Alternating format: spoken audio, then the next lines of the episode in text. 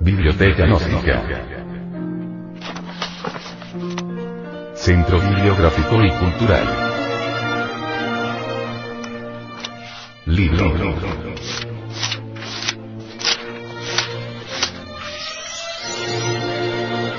Educación Fundamental.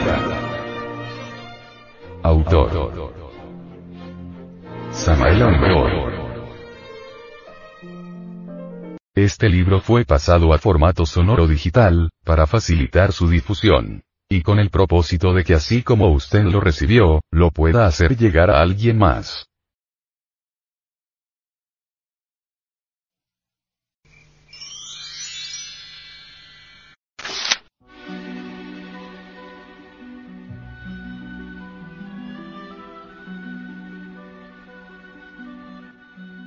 Capítulo 32 Rebeldía psicológica.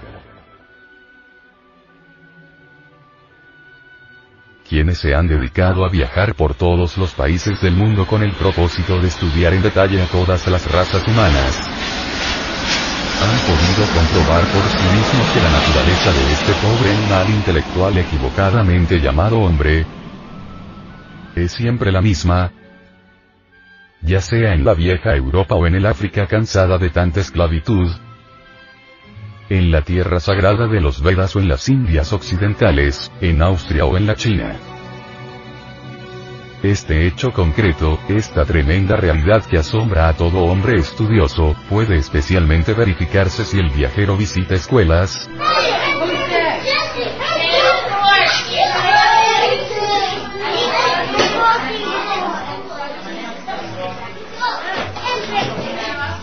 colegios y universidades.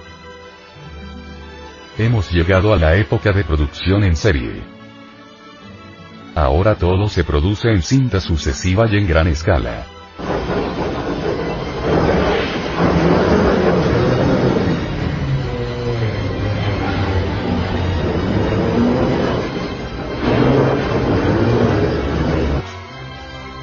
Series de aviones,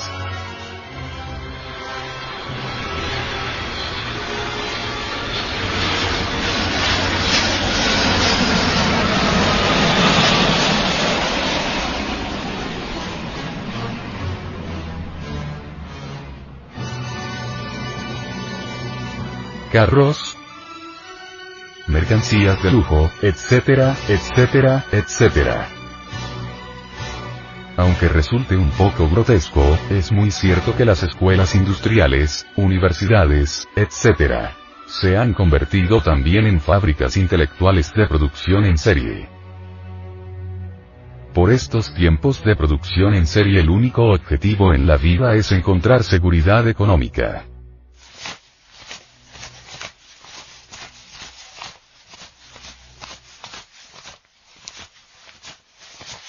La gente le tiene miedo a todo y busca seguridad. El pensamiento independiente por estos tiempos de producción en serie, se hace casi imposible porque el moderno tipo de educación se basa en meras conveniencias. La nueva ola vive muy conforme con esta mediocridad intelectual.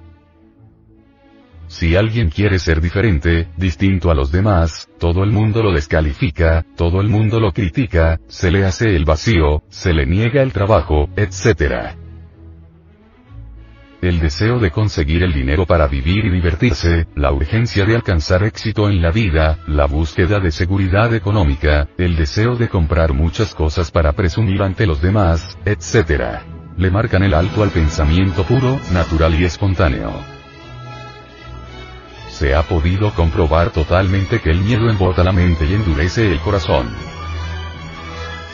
Por estos tiempos de tantos miedos y búsqueda de seguridad, las gentes se esconden en sus cuevas, en sus madrigueras, en su rincón, en el lugar donde creen que pueden tener más seguridad, menos problemas y no quieren salir de allí, le tienen terror a la vida, miedo a las nuevas aventuras, a las nuevas experiencias, etcétera, etcétera, etcétera. Toda esta tan cacareada educación moderna se basa en el miedo y la búsqueda de seguridad. La gente está espantada, le tiene miedo hasta su propia sombra. Las gentes le tienen terror a todo, temen salir de las viejas normas establecidas, ser distintos a las otras gentes, pensar en forma revolucionaria, romper con todos los prejuicios de la sociedad decadente, etc.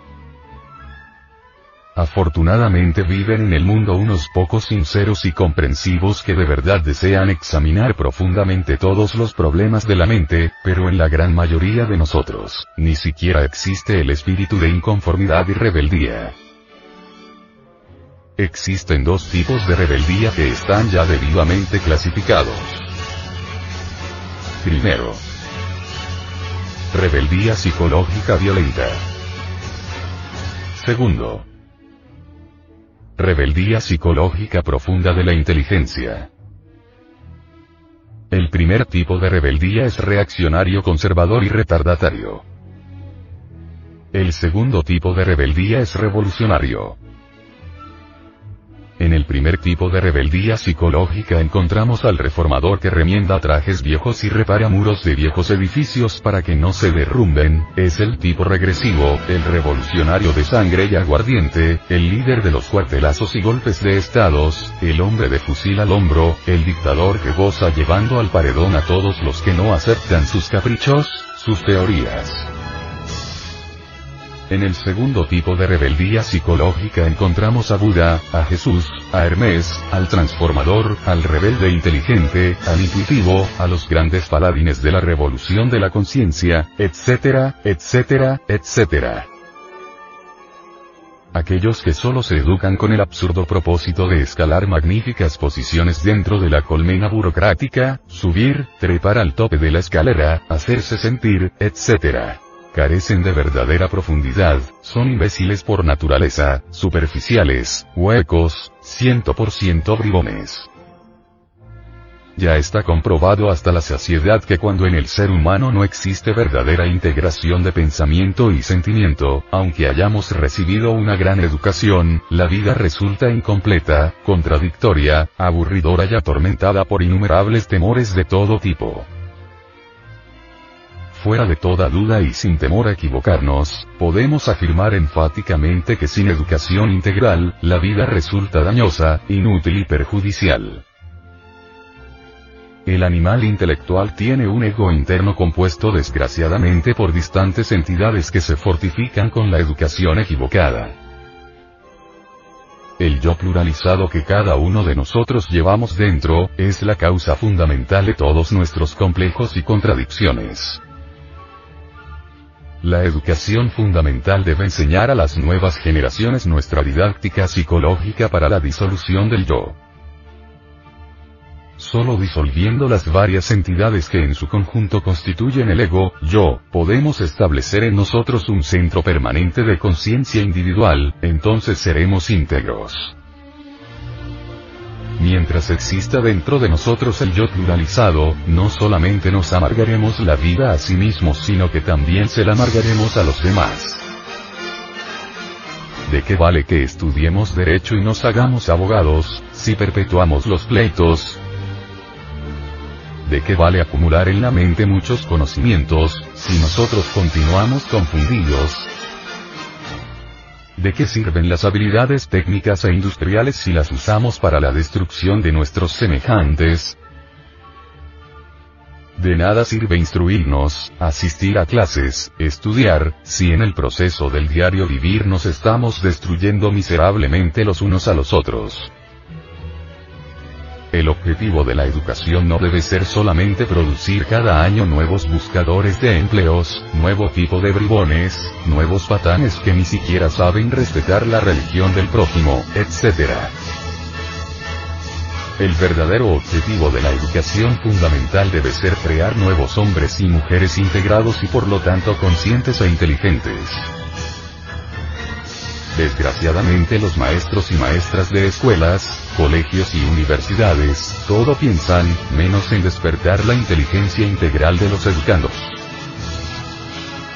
Cualquier persona puede codiciar y adquirir títulos, condecoraciones, diplomas y hasta volverse muy eficiente en el terreno mecanicista de la vida, pero esto no significa ser inteligente.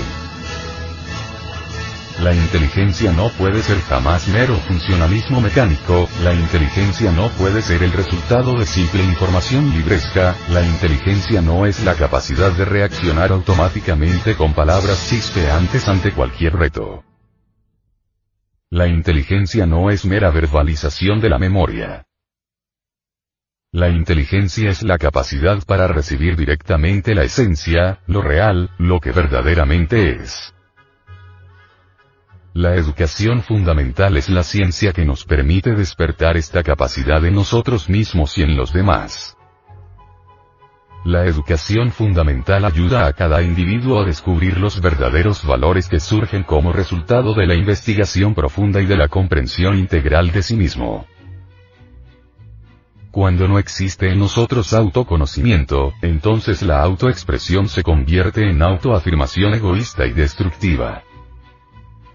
La educación fundamental solo se preocupa por despertar en cada individuo la capacidad para comprenderse a sí mismo en todos los terrenos de la mente y no simplemente para entregarse a la complacencia de la autoexpresión equivocada del yo pluralizado.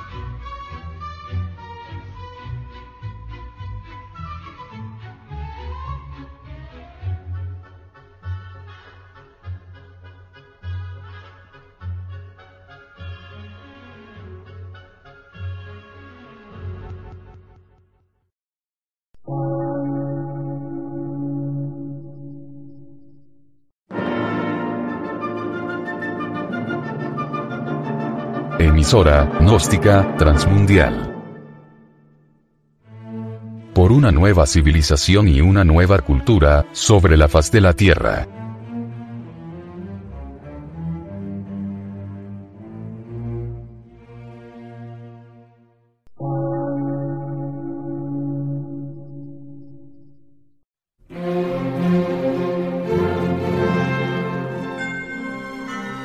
De radiodifusión.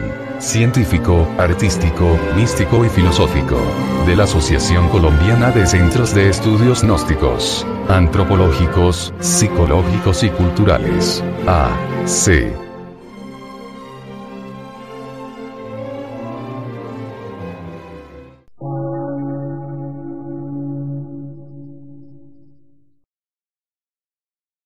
Lectura en movimiento. Difusión sin fronteras.